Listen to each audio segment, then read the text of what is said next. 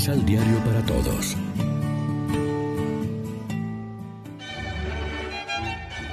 Proclamación del Santo Evangelio de nuestro Señor Jesucristo, según San Mateo. Se le acercaron unos fariseos con ánimo de probarlo y le preguntaron, ¿Está permitido al hombre despedir a su esposa por cualquier motivo? Jesús respondió, ¿No han leído que el Creador en el principio los hizo hombre y mujer? Y dijo, El hombre dejará a su padre y a su madre y se unirá con su mujer y serán los dos uno solo. De manera que ya no son dos, sino uno solo. Pues bien, lo que Dios ha unido, no lo separe el hombre. Pero ellos preguntaron, Entonces, ¿por qué Moisés ordenó que se firme un certificado cuando haya divorcio? Jesús contestó, Porque ustedes son duros de corazón. Moisés les permitió despedir a sus esposas, pero no es esa la ley del comienzo. Por tanto, yo les digo que el que despide a su mujer, fuera del caso de infidelidad, y se casa con otra, comete adulterio. Los discípulos dijeron, Si esa es la condición del hombre con la mujer, más vale no casarse. Él les contestó, No todos comprenden lo que acaban de decir, sino solamente los que reciben este don. Hay hombres que nacen incapacitados para casarse. Hay otros que fueron mutilados por los hombres. Hay otros que por amor al reino de los cielos han descartado la posibilidad de casarse. Entienda el que pueda. Lección Divina. Amigos, ¿qué tal? Hoy es viernes 13 de agosto y a esta hora, como siempre, nos alimentamos con el pan de la palabra. Terminado ya el discurso eclesial del capítulo 18, siguen unas recomendaciones de Jesús en su camino a Jerusalén. Esta vez, la célebre cuestión del divorcio. La pregunta no es acerca de la licitud del divorcio, que era algo admitido, sino sobre cuál de las dos interpretaciones era más correcta.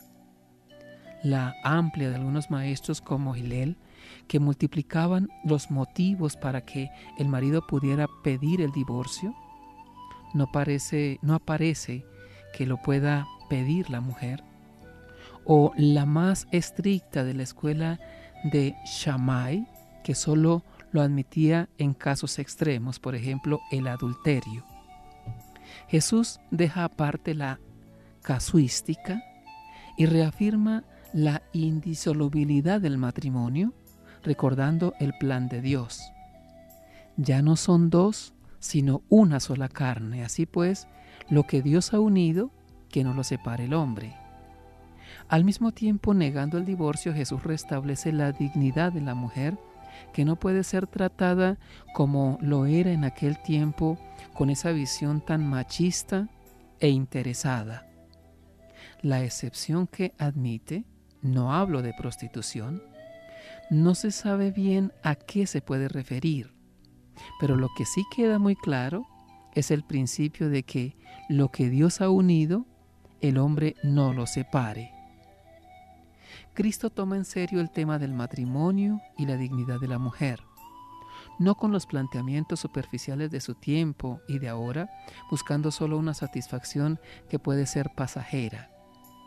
En el Sermón de la Montaña ya desautorizaba el divorcio. Aquí apela a la voluntad original de Dios que comporta una unión mucho más seria y estable, no sujeta a un sentimiento pasajero o a un capricho. El plan es de Dios. Él es quien ha querido que exista una atracción y ese amor entre el hombre y la mujer con una admirable complementariedad y además con la apertura al milagro de la vida en el que colaboran con el mismo Dios.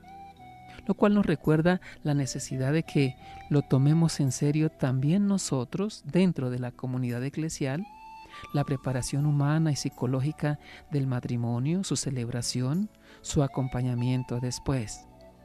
El amor que quiere Dios es estable, fiel, maduro. Si el matrimonio se acepta con todas las consecuencias, no buscándose solo a sí mismo, sino con esa admirable comunión de vida que supone la vida conyugal, y luego la relación entre padres e hijos evidentemente es comprometido, además de noble y gozoso. Reflexionemos. ¿Qué tanto hemos experimentado la ternura y el amor de Dios por nosotros?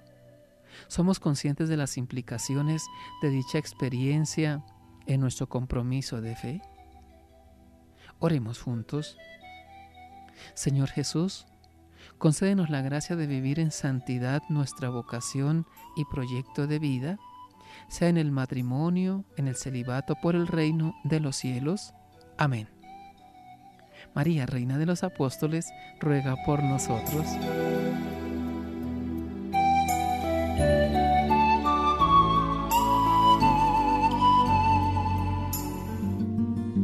Complementa los ocho pasos de la Alexio Divina adquiriendo el emisal Pan de la Palabra en Librería San Pablo o distribuidores. Más información www.sanpablo.co Pan de la Palabra. Vive la reflexión.